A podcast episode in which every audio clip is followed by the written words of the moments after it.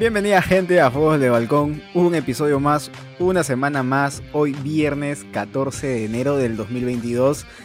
Andrés, empezamos un nuevo año con un nuevo episodio, tal vez hemos estado desaparecidos, pero hace unas semanas de locos Andrés porque ha, habido muchos acontecimientos y sobre todo es que hemos sido nominados al premio Luces del Comercio, así que antes de comenzar no se olviden de poder darle mucho amor, vamos a dejar la descripción en el programa para que ustedes puedan votar y apoyarnos. Así que nada, Andrés, bienvenido una semana más a Fútbol desde Balcón. ¿Qué tal? ¿Cómo estás? ¿Qué tal, gente? De verdad, este, una grata sorpresa haber iniciado el lunes, nos enteramos. Las nominaciones fueron el domingo que estábamos nominados a los premios Luces, unos premios prestigiosos acá en Perú. Y nada, esto no hubiera sido posible eh, si no fuera por ustedes. En verdad, muchas gracias. Para nosotros están nominados con gente tan conocida como Mr. Pete, en donde obviamente está incluido Butrón, el negro Galván o Yuliño, este, nada, simplemente está rodeado en la misma nominación, en la misma categoría que ellos, nos hace muy felices. Pero nada, este, igual voten, nos haría su voto, obviamente voto a voto, es un apoyo, una muestra de cariño más. Pero bueno, creo que ya este, pasando eso, agradeciendo eternamente a ustedes, también supongo que ustedes habrán agradecido esta buena semana de fútbol que hemos tenido. Así es, Andrés, y han habido un montón de acontecimientos y sobre todo es que tenemos las noticias más resaltantes de esta semana y es que tenemos la Supercopa de España, el post clásico que hubo entre el Barcelona y Real Madrid y hasta estas alturas que estamos grabando todavía no tenemos el último finalista que vendría a ser entre el Athletic Club de Bilbao versus Atlético de Madrid, pero de hoy sabemos que el finalista es Real Madrid y han habido muchas polémicas, Andrés, ya porque se han hablado acerca de la Supercopa de España, jugarlo fuera de España es viable. ¿Por qué jugarlo tan lejos? ¿Y, qué opiniones hay acerca respecto de esto? ¿Puedes contarnos un poco más? Es un tema, primero que nada, creemos que polémico, sobre todo porque ya le había dicho Raúl García que no entiende muy bien el hecho de que vayan a jugar una Supercopa España Arabia Saudita lo intentaban vender, este, obviamente opinión personal, como la Supercopa del Cambio, porque sabemos que no hay precisamente en Arabia Saudita los derechos mínimos para una mujer por su propia cultura y todo lo que hay. Se habla ahora de la Supercopa del Cambio, porque no dejaban entrar mujeres ante los campos y ahora sí. Pero sabemos que finalmente esto se mueve por intereses monetarios, esto se mueve por dinero la verdad es que yo entiendo eh, el tema de la expansión, el tema de abrir nuevos mercados, pero en parte por eso están los amistosos o las giras de pretemporadas, que a los futbolistas muchas veces no le hace gracia, pero creo que por ahí podrías entender que necesitan expandirse y todo, pero llevarse una supercopa o cosas tan... Es verdad que el fútbol es un deporte global, todo lo que quieras, o sea, nosotros desde Perú somos hinchas, simpatizantes de equipos europeos que los sentimos como nuestros, pero finalmente si se tiene que jugar eso, se tiene que jugar en el país que está. Para eso está, como digo, más allá de las giras amistosas, los campeonatos internacionales y todo. Eh, finalmente el mundo está tan globalizado que lo pueden ver por televisión, con una buena campaña de marketing y todo. Y bueno, eh, para cerrar, para no ser tan repetitivo, estoy completamente, creo que ya se queda en claro en contra que se juegue fuera de España. El formato me parece bien, me parece que le da un nuevo caché a este, a este torneo. No tan de acuerdo que se haga en medio de la temporada. Pero de ahí lo demás, creo que al menos se está dando un cambio en este tipo de formatos, igual que se dio en la Copa Rey, que ahora es a partido único y que es mucho más atractivo. Pero por favor, que de inventar cosas y que la Supercopa Española se juegue en España. No sé qué opinas tú. Sí, Andrés, concuerdo totalmente contigo. Simplemente ahora ustedes se preguntarán, ¿pero por qué se juega en Arabia Saudí? Y hoy día, cuando. Bueno, hoy día lo estamos grabando el jueves 13, pero este programa sale el viernes 14. Pero cuando vi entrar a, a esa persona de Arabia Saudí con la Copa del Rey, o la Supercopa de España, mejor dicho, me descuadraba totalmente toda la situación Ahora, la Federación Española negoció con varios países la concesión de los derechos para coger esta disputa. Eh, primeramente se había hablado del 2019 al 2021, un trienio. Quiere decir que por tres años iban a tener todo esto a cambio de una gran cantidad de dinero. Entonces se ha hecho una renovación ahora también desde el 2022 hasta el 2024 donde se puede llevar a cambio unos 30 millones de euros al año. Así que creo que ya sabemos por qué lado va esta situación, pero a mí me gustaría también totalmente ver a una Supercopa de España en su país, en este caso eh, sea en Madrid, sea en Cataluña, pero que sea adentro como hemos solido ver en ediciones pasadas. Y si hablamos todavía de Supercopas o Copas, también hemos tenido la final, Andrés, eh, de la Copa Italia y tenemos un justo campeón que lo ganó el Inter ante la Juventus en el tiempo suplementario por un 2 a 1. Una Supercopa que creemos que el favorito era el Inter, no creo que es el mejor equipo Hoy el equipo mejor estado de forma en Italia de las últimas dos temporadas, con perdón del Milan, que tuvo un año bastante bueno, pero bueno, como vemos es un equipo en crecimiento, creo que el Inter con Conte y ahora con Inzaghi lo están haciendo bastante bien. Y el partido empezó con un Inter dominante, pero que finalmente la Juve, siendo la Juve teniendo pegada, eh, empezó marcando 1-0 y un penal de Giglio que había sido el héroe la temporada, digo, el partido pasado siendo clave y marcando un gol en la remontada contra la Roma, esta vez comete un penal tonto y el partido desde ahí para mí se volvió un tostón. Fue difícil de verlo, fue un partido que todos queríamos un poco que vaya a penales, del público neutral en general y básicamente incluso a la gente que no le gusta el fútbol, lo que más le gusta son los penales.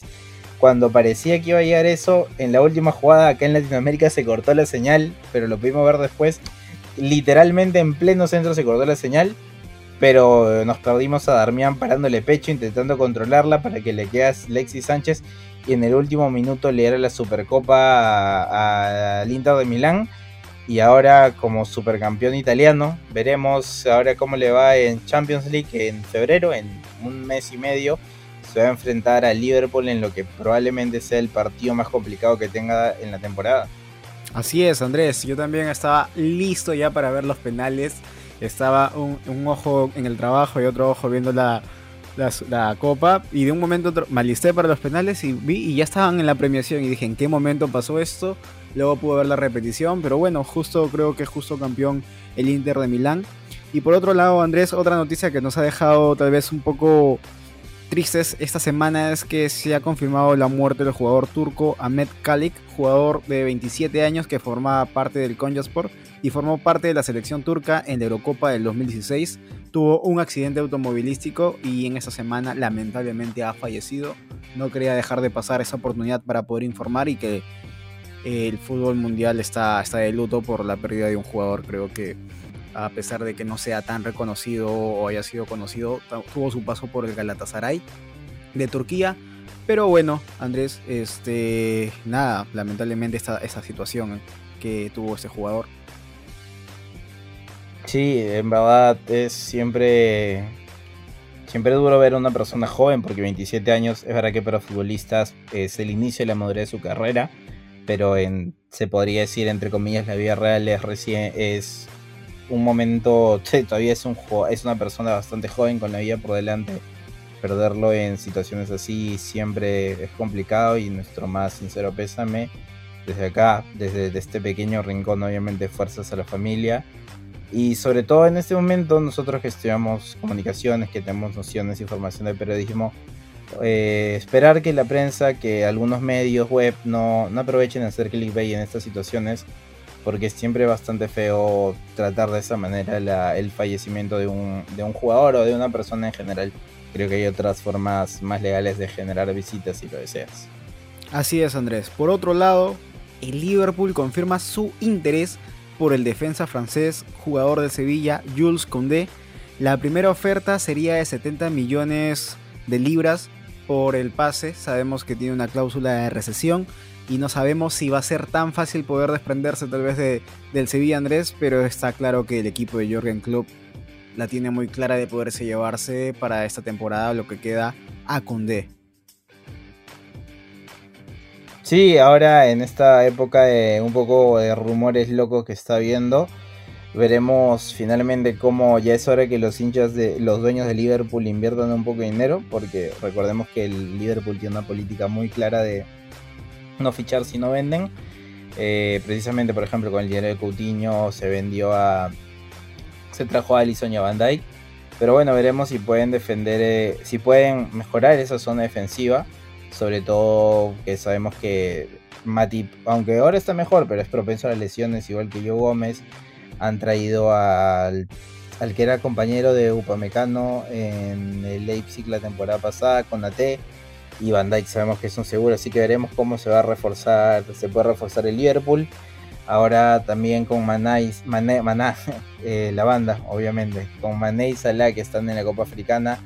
Queda un poco floja esa parte arriba con va a ser con Diogo Jota, con Firmino, con Minamino, con Ari, pero veremos cómo ahora que vuelve la premia este fin de semana. Y nada, igual, ahorita, como siempre, cuidado, precaución con los rumores, voy a escuchar muchas cosas. De cuando se confirme, en verdad lo iremos. Cosas como Trippier o Chris Wood, que ya están básicamente en Newcastle. Bueno, Trippier ya está, Wood básicamente ya va a estar en Newcastle. Cuidado, pero bueno, si hay otro equipo que realmente se ha reforzado, se está reforzando bien ahora en este ventana de enero, y me lo dirás tú, es el Aston Villa. Así es, Andrés, y parece que el Aston Villa está juntando, no sé si decir ADN azulgrana, pero jugadores con pasado en el equipo culé en el Barcelona. Se ha oficializado que Lucas Diñé, procedente del Everton, va a ir a los villanos, villanos por 27 millones de euros, mientras que Coutinho ya se deslindó totalmente del Barcelona Fútbol Club, haciendo un gran gesto. Sabemos la situación en la cual estaba pasando el Barcelona y el Coutinho renunció a una parte de su salario para poder ir a los villanos y Andrés, parece que los villanos están armando muy bien el Aston Villa del equipo de Steven Gerrard. Justo había leído unas declaraciones de Coutinho, no eh, lo vi en retweets, no sé, no, la verdad no sé si es oficialmente algo así lo que dijo, pero un poco parafraseando que había tenido incluso ofertas del Manchester City, pero que él quería ir a un equipo campeón de Europa como el Aston Villa ganándose desde el primer momento la hinchada. Y creo que eso es importante porque Cutiño ya sabemos más que nadie que es un jugador con una calidad probada en Premier, en todo, es un nivel bestial, pero que en Barcelona eh, ha perdido confianza y se vio cuando en la primera temporada, bueno, ya a mitad temporada, en la primera temporada completa que tenía, que ya estaba peleado con la grada, eh, al marcar un gol mandó un poco el gesto de que no escuchaba a los hinchas y bueno, creo que eso habla un poco de, la persona del jugador, que en verdad la presión en Barcelona pudo con él, no mostró la mejor versión, estaba falta de confianza y con una afición tan leal como el Aston Villa y un estadio que en verdad es espectacular como Villa Park, ojalá pueda recuperar su mejor versión y Lucas Diñé me parece un fichaje top se está yendo el Everton porque no es el estilo de jugador que le gusta a, Rafa Benítez. A mí Diñé para mí en el momento fue top 3 o top 5 mejores laterales izquierdos de la Premier League. Y ahora que se peleó con, con Rafa y todo, veremos. El Aston Villa está formando un equipo que no está funcionando del todo bien, con Ings, con Buendía, ante la baja de Grealish y todo. Pero que al menos por nombre es un equipo que te gana a hacer un modo carrera en el FIFA. Así es, Andrés. Vamos a ver entonces cómo el equipo de Gerard o cómo Gerard puede armar este equipo. Y respecto a Coutinho, nunca me ha cabido duda que ha sido un jugador espectacular. Lamentablemente, bien lo has mencionado con el tema de su confianza. Creo que sus 3-4 temporadas que estuvo en Barcelona, su mejor temporada fue cuando fue o cuando estuvo en el Bayern Múnich saliendo campeón de Champions League, pero bueno, esa es otra historia. Tengo muy bonitos cariños eh, por, por parte de Coutinho, al menos eh, vi, esa predisposición de, de poder jugar, de poder meterle, pero lamentablemente hay jugadores que no siempre van a calzar en un equipo a pesar de la gran calidad individual que tenga.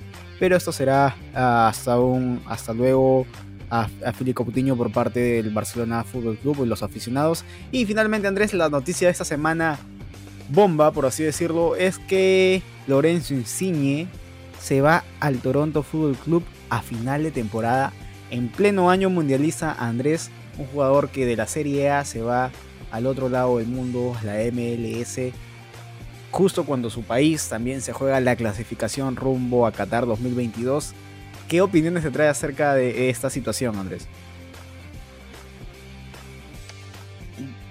Creo que más de un equipo italiano debió haber estado queriendo pretender a Insigne ahora que se le acabó el contrato. Supongo que no habrá querido jugar contra el Nápoles, pero es, un, es una situación que con 30 años todavía tiene bastante que dar, sobre todo, no sé si está en uno de los mejores momentos de su carrera, porque me parece que eso ya pasó hace unas 3 temporadas, pero en un momento con un nivel bastante alto y siendo un jugador importantísimo, capital en, en el Nápoles, está cerca de ser uno de los goleadores históricos.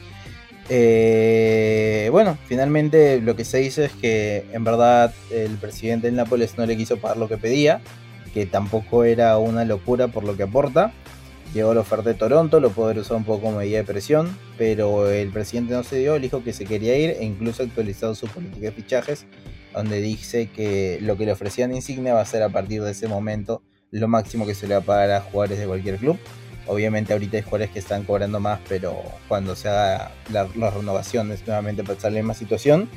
E Insignia que se jugara la MLS en Toronto, un equipo que no es de los más conocidos, probablemente de, la MLS tampoco pero que sabemos cómo es. Creo que está haciendo lo que hace años fue China, que al menos como espectáculo estar bien, que obviamente toda la parte de que Estados Unidos busca crecer a nivel futbolístico lo está mostrando con la selección que últimamente le gana a México cada partido importante.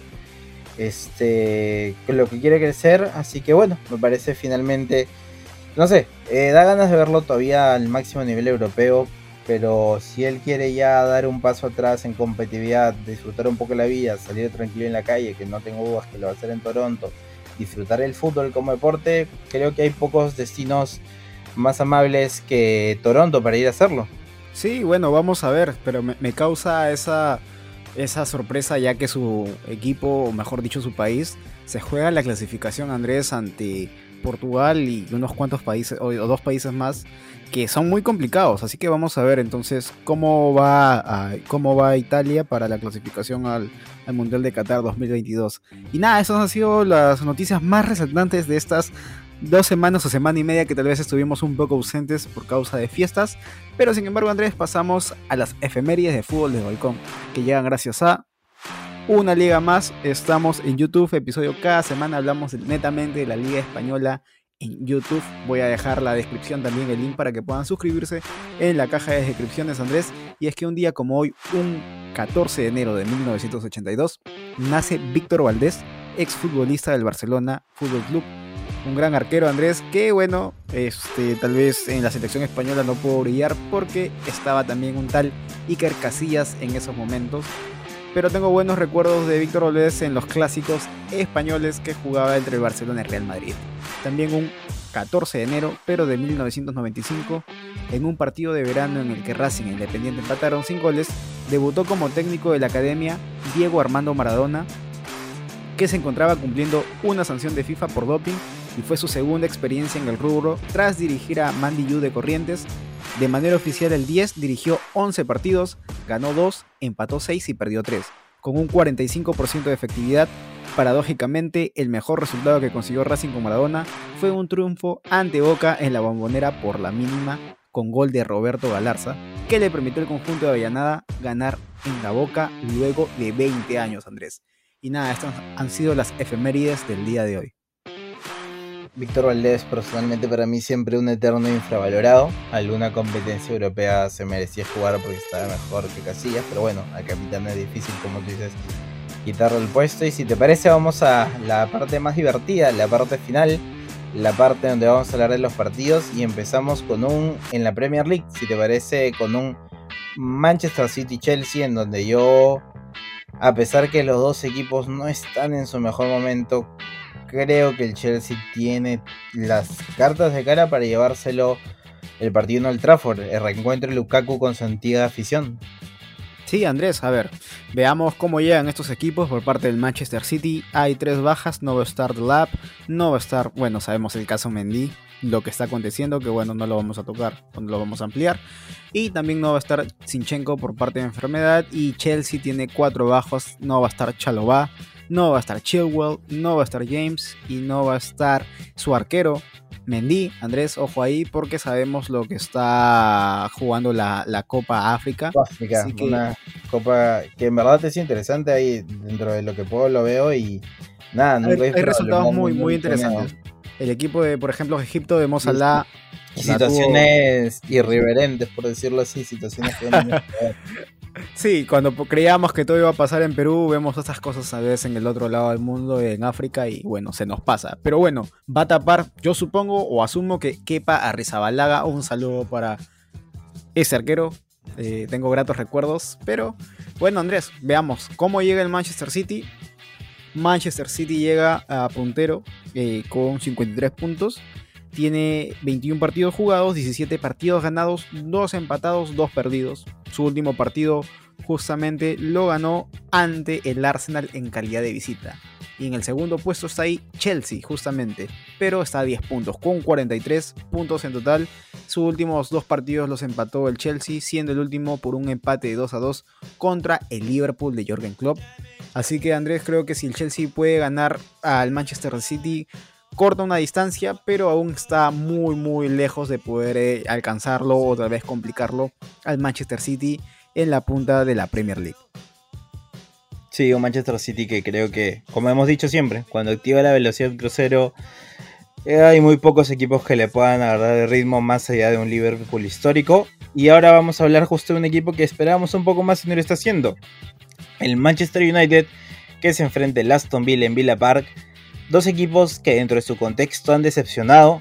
Se esperaba que el Aston Villa después de la salida de Grealish, con las contrataciones que hizo, diera un paso adelante. Veremos si las de ahora sí se lo permiten dar y un Man United que debe pelear ese puesto en Champions, ese cuarto lugar, este, y lo tiene que hacer ganando puntos. Creo que una derrota en Villa Park o un empate puede hacer bastante daño y Cristiano, que es probablemente el jugador más importante dentro del esquema y lo que sea, no se va a hacer más joven. Desde acá ya hay rumores, me parece un poco sin fundamento, de que Cristiano puede ir al Barcelona o lo que sea, pero no creo que Cristiano quiera estar una temporada sin Champions. Y el Manchester United, por cómo van las cosas, no es locura pensar que la próxima temporada termine jugando Europa League. Sí, bueno, a ver, eh, la Aston Villa tiene bajas, no va a estar Bailey, no va a estar Nakamba y bueno, Coutinho todavía eh, no va a estar a pesar de que la gente quiere verlo. Y por parte del Manchester United no va a estar Bailey, no va a estar Maguire, no va a estar Pogba. Ojo ahí con la defensa y el, medio campo del United. Te cuento cómo van las cosas. Está muy lejos el United de algún puesto europeo. Bueno, está a 4 tal vez de algún puesto europeo que es del Arsenal. Está con 31 puntos. El Manchester United, su último partido justamente lo perdió en calidad de local ante, ante el Wolves. Y por parte de Aston Villa está en el puesto 14 con 22 puntos. Su último partido lo perdió en calidad de visita contra el Brentford por un 2 a 1 Andrés. Eh, y, pues nada, concuerdo contigo de que si se le va las cosas de, de al Manchester United de no poder competir por algún puesto Champions, sabemos la calidad de jugador que es Cristiano Ronaldo, sabemos también que cada partido que ha podido salvar al Manchester United lo ha hecho, pero tal vez el tipo no todos los partidos, a pesar de que sea un killer o sea un fenómeno o sea para mí un crack, un fuera de serie, tal vez no todos los partidos te va a salvar. Y creo que el Manchester United le está pasando factura, no sé cómo va a acabar el equipo de Ragnick, pero bueno, eh, nada, no, no creo que se vaya al Barcelona como lo has mencionado, como están en las redes diciendo que hay un apuro porque Cristiano Ronaldo vaya al Barcelona. Simplemente esperemos cómo acaba la temporada. Recién estamos a mitad de. Y vamos a ver. Eh, creo que a 4, 5 puntos, 6 puntos se puede poner en ruedo para estar en algún puesto de Champions League. Creo que la Premier sí está muy, muy lejos. Hay claros favoritos. Está el Liverpool, está el Chelsea, está el Manchester United. Y por atrás puede venir el perdón, el Manchester City y por atrás puede venir el Manchester United. Pero nada, Andrés, sin desmerecer lo que está haciendo también el Arsenal y el Tottenham, que me parece también un, gran inicio de temporada justamente con el West Ham. Pero esa es otra historia, Andrés. Y finalmente vamos a hablar del último partido que vamos a tomar de esta Premier League, que es el Tottenham versus el Arsenal el derby del norte de Londres es probablemente uno de los partidos más calientes que hay. Probablemente entre los equipos de Premier el más caliente que hay. Una rivalidad que viene hace años, que es histórica. Y precisamente dos equipos que junto con el Man United están llamados a hacer ese cuarto lugar. El Arsenal que más allá de la eliminación un poco sorpresiva esta semana en la FA Cup, tiene que aprovechar de estar afuera de básicamente todas las competencias. Recordemos que, bueno, ahora estamos grabando jueves, eh, ya saben el resultado cómo quedó la ida entre el Liverpool y el Arsenal. Pero que es un equipo que, como digo, jugando una vez por semana básicamente tiene que quedar en el cuarto lugar. Me parece que Eh, bueno, yo al inicio de temporada decía que el objetivo del Arsenal era estar entre los seis primeros, pero ahora creo que por lo demostrado, el nivel de los otros, el cuarto no es una locura. Y el Tottenham que busca desesperadamente entrar a Champions, sobre todo, como todos, por el tema económico, además de la gloria deportiva. Y Conte está haciendo un sistema que precisamente permite explotar probablemente, mejor dicho, el Conte es un sistema que hace explotar cierto tipo de jugadores. Creo que hay varios que se quedan fuera, a pesar, como, como está haciendo las últimas veces, igual de Alien, Don Belé, eh, Doherty parece que no cuenta, se la que puede volar al Wolverhampton y que necesita a Dama Traoré en los Spurs. Creo que ahí ganarían absolutamente todos. Adama no está contando para Bruno Laye en los Wolves. Este, creo que le encantaría que vuelva a Doherty. Y en esa formación de, de la posición de carrilero vendría bastante bien en el Tottenham. Pero para hablar del partido, creo que es un partido, como se dice, una final adelantada, un partido de 6 puntos, en donde se va a jugar básicamente, va a definir un poco cuál va a ser la tendencia futura en, en los tres primeros lugares, para los cuatro primeros lugares. Si no estuviera Conte en el Tottenham, yo diría que el Arsenal es claro favorito, pero es que con Conte uno nunca sabe y va a ser realmente, creo que un derby caliente y un derby que va a dejar en claro algunas cosas. Yo, como fanático del Arsenal, ojalá quede en el equipo de Mikel Arteta veremos cómo van, porque el puesto 5 está el Arsenal con 35 puntos. Último partido, como lo mencioné, lo perdió de local ante el Manchester City por un 1-2, mientras que ahí nomás abajo en el puesto 6 está el Tottenham con 33 puntos y su último partido lo ganó ante el Watford en calidad de, eh, de visita. Recordemos que el Manchester United, si es que puede sumar y, el Arsenal y el Tottenham reparten puntos, va a poder trepar Andrés hasta el sexto puesto. Creo que veremos cómo se va a mover la tabla este fin de semana en la Premier League. No vamos a ver mucho, tal vez mucho movimiento arriba en la punta porque el Manchester City ha sacado unos 10 puntos de ventaja que puede como crecer a 13 o 12 puntos de, acuerdo a los partidos que van a ver. Pero nada, que parece eh, que va a ser muy caliente igual como bien has mencionado, así que nos vamos rápidamente volando hacia España, donde vamos a hablar de un solo partido, Andrés, porque sabemos todo lo que se está viviendo con este calendario ajustado que tiene tal vez los equipos españoles. Y que se parece, hablamos del Valencia versus Sevilla. Sí, uno de los pocos partidos de liga que va a haber este fin de semana. Recordemos que, sobre todo por la Copa de Rey, que están intentando cuadrar con la Supercopa y todo. Vamos a tener un Valencia-Sevilla interesante, un Valencia que más allá de polémicas, de penales, no penales, eh, fue inferior al Real Madrid. Este, la verdad es que es un, fue un partido pobre para mí del Valencia, eh, y eso que el Valencia siempre complica. Y ahora se enfrenta a otro de los líderes, al Sevilla, que es un equipo que está en la madurez de su, de, su formación, por decirlo así. Lopetegui ha logrado sacar y encontrar rendimiento a grandes jugadores y sobre todo jugadores que siempre me gusta decir con actitud ganadora. Ocampos, Montiel, Rakitic de alguna manera, en su forma. Eh, para mí, Rafa Mir, son jugadores que tienen ese gen ganador dentro y que me parece que está formando equipo y que está haciendo un equipo competitivo que le puede aguantar el ritmo al Real Madrid. Veremos sobre todo eso cuando empiece ahora los dos veces por semana, partidos veces por semana, las competiciones que cambian mucho. Pero creo que el Sevilla es claro favorito frente a un Valencia que con las herramientas que tiene Bordalas está buscando sacar el máximo provecho, pero o sea, nombre por nombre, hay bastantes cosas, como digo, como está el Valencia que está extrañando los tres a Hugo Duro, que con todo respeto es un chico que acaba de salir de la cantera del Getafe, que estuvo cedido en, la, en la fábrica de Real Madrid. Da cuenta un poco cuál era el nivel que tenía el Valencia antes y cuál es el que tiene ahora debido a malas gestiones de los directivos directamente. Peter Lim.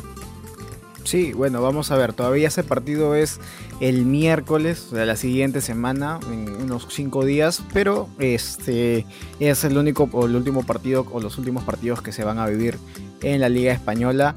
A ver, te cuento cómo llega el Sevilla. Sevilla está en el puesto 2, un partido menos contra los demás equipos, eh, con 44 puntos. Podría llegar a 47, justamente en ese partido pendiente ante el Barcelona Fútbol Club, donde el Sevilla su último partido lo ganó por 1-0 al Getafe, mientras que en la mitad de la tabla, Andrés, el Valencia no sabe si estar en la zona de la decadencia o la denigrancia o estar en la zona alta de la tabla que está en el puesto 10 con 28 puntos, siendo su último partido goleado, apabullado, dominado por el Real Madrid por un 4 a 1. Así que, pues nada, el Valencia, comparación de temporadas anteriores, mm, netamente se nota esta merma y hay otros equipos que han habido revelaciones en la Liga Española, caso Betis del ingeniero Pellegrini, caso Real Sociedad, que hasta en un momento empezó a estar en la punta Andrés, pero se em, empezó a desinflar.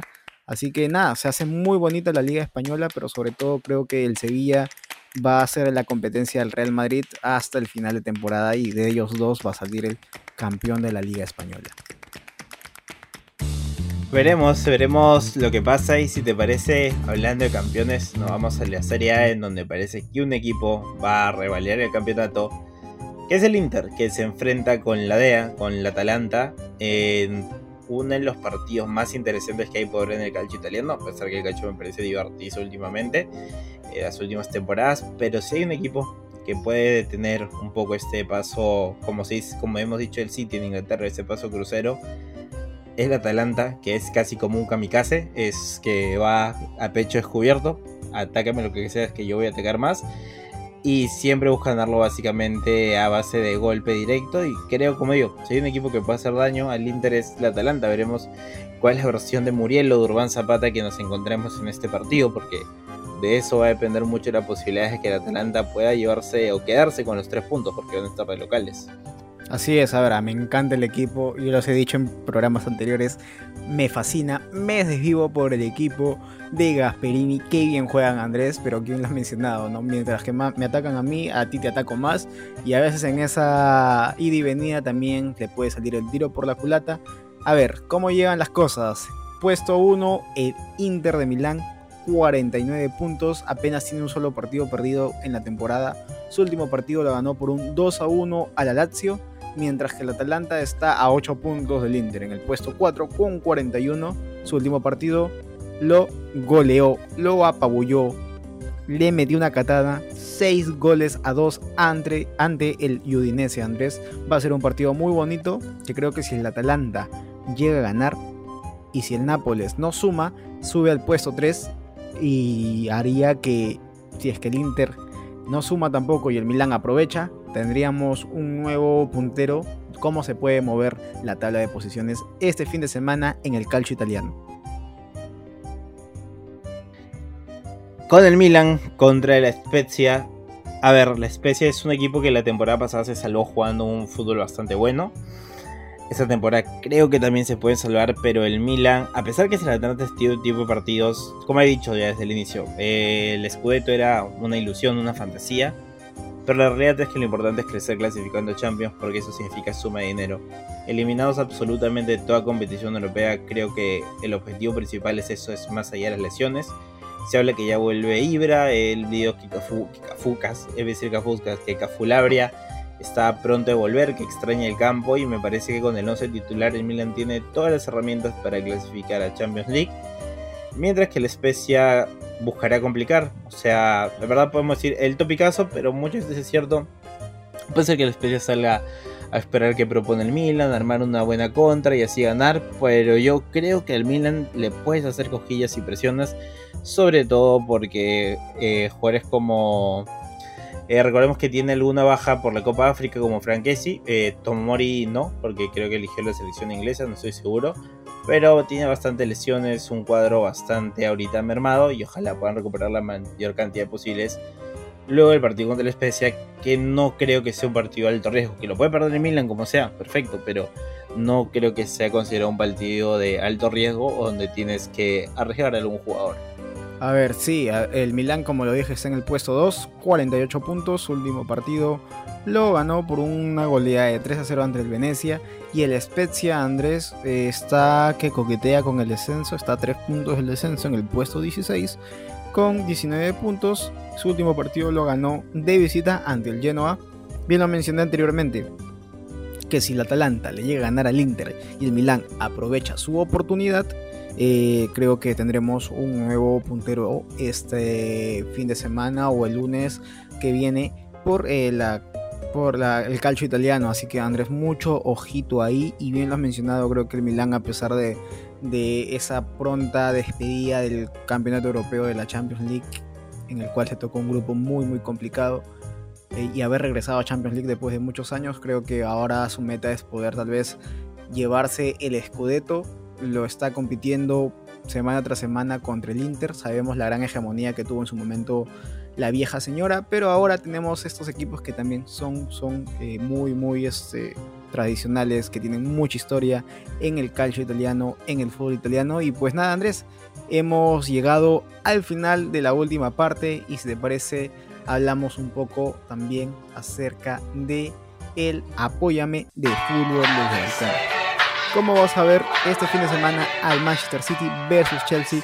Para mí, yo creo que esto es un 1 a 1 a ojos cerrados con toda la cantidad de jugadores que tal vez no van a estar. Por parte de Aston Villa versus Manchester United, creo que el conjunto de los villanos va a perder por un 1 a 2 con gol de El Bicho por parte del Manchester United y Tottenham versus Arsenal, yo creo que se van a repartir los puntos con un 2 a 2. Yo creo que el Chelsea va a rascar Creo que va a ganarse el partido por 1-0 frente al Manchester City en el Etihad.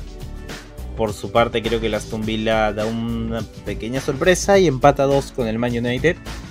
Y yo nunca podría encontrar el Arsenal. Creo que el equipo Arteta mete 3 goles al equipo de Conte y da ahí un pequeño golpe de autoridad por ese cuarto lugar. Bueno, muy interesante tu análisis. Y por parte de la Liga Española, Valencia versus Sevilla, creo que acá vamos a coincidir. De repente lo cambias, pero creo que el Sevilla va a ganar por un 3 a 1 en calidad de visita ante el Valencia. Mira, la lógica me dice Sevilla, pero. Nah, creo que el... se empata, un 0-0. Empezamos unas nuevas fechas de liga con un 0-0 para mí. Bueno, y finalmente Atalanta versus Inter y Milán versus Spezia. Me encanta el Inter, me encanta el Atalanta, me desvivo por el equipo de Gasperini. Yo creo que va a ganar por un 2 a 1 al Inter y el Milán le va a ganar a la Spezia por un 1 a 0 sufrido. Mira, yo creo que el Atalanta, como dice, si hay alguien que pueda ganar es la DEA y creo que lo hacen un 3 a 2 vibrante. Y el Milan despacha un 2 a 0 a la Spezia. Y nada, creo que con eso llegaríamos. Unas palabras. Así es, nada, no se olviden gente de poder seguirnos, de poder suscribirse. Estamos en las redes sociales, a mí me pueden encontrar. Gracias por la nominación, gente, una vez más. Así es, a mí me pueden encontrar como Brian Nick MS y Andrés lo pueden encontrar como Andrés Portugal. También quiero saludar a cada rincón del mundo. Quiero saludar a la gente de Estados Unidos, de Japón, de Brasil, de Alemania, de China, de México, de España. la gente del comercio, a todos, a todos. a todas las personas que nos están escuchando y no se olviden de poder seguirnos. Y nada, eso sería todo, Andrés. Con nosotros será hasta el siguiente episodio. En nuestras redes, abajo vamos a dejar los links para votar, nuestras redes personales, cualquier cosa. Siempre saben, estamos abiertos a que nos hablen de sugerencias, muchachos. Que nada, les queremos un abrazo. Chau. Chau, chau.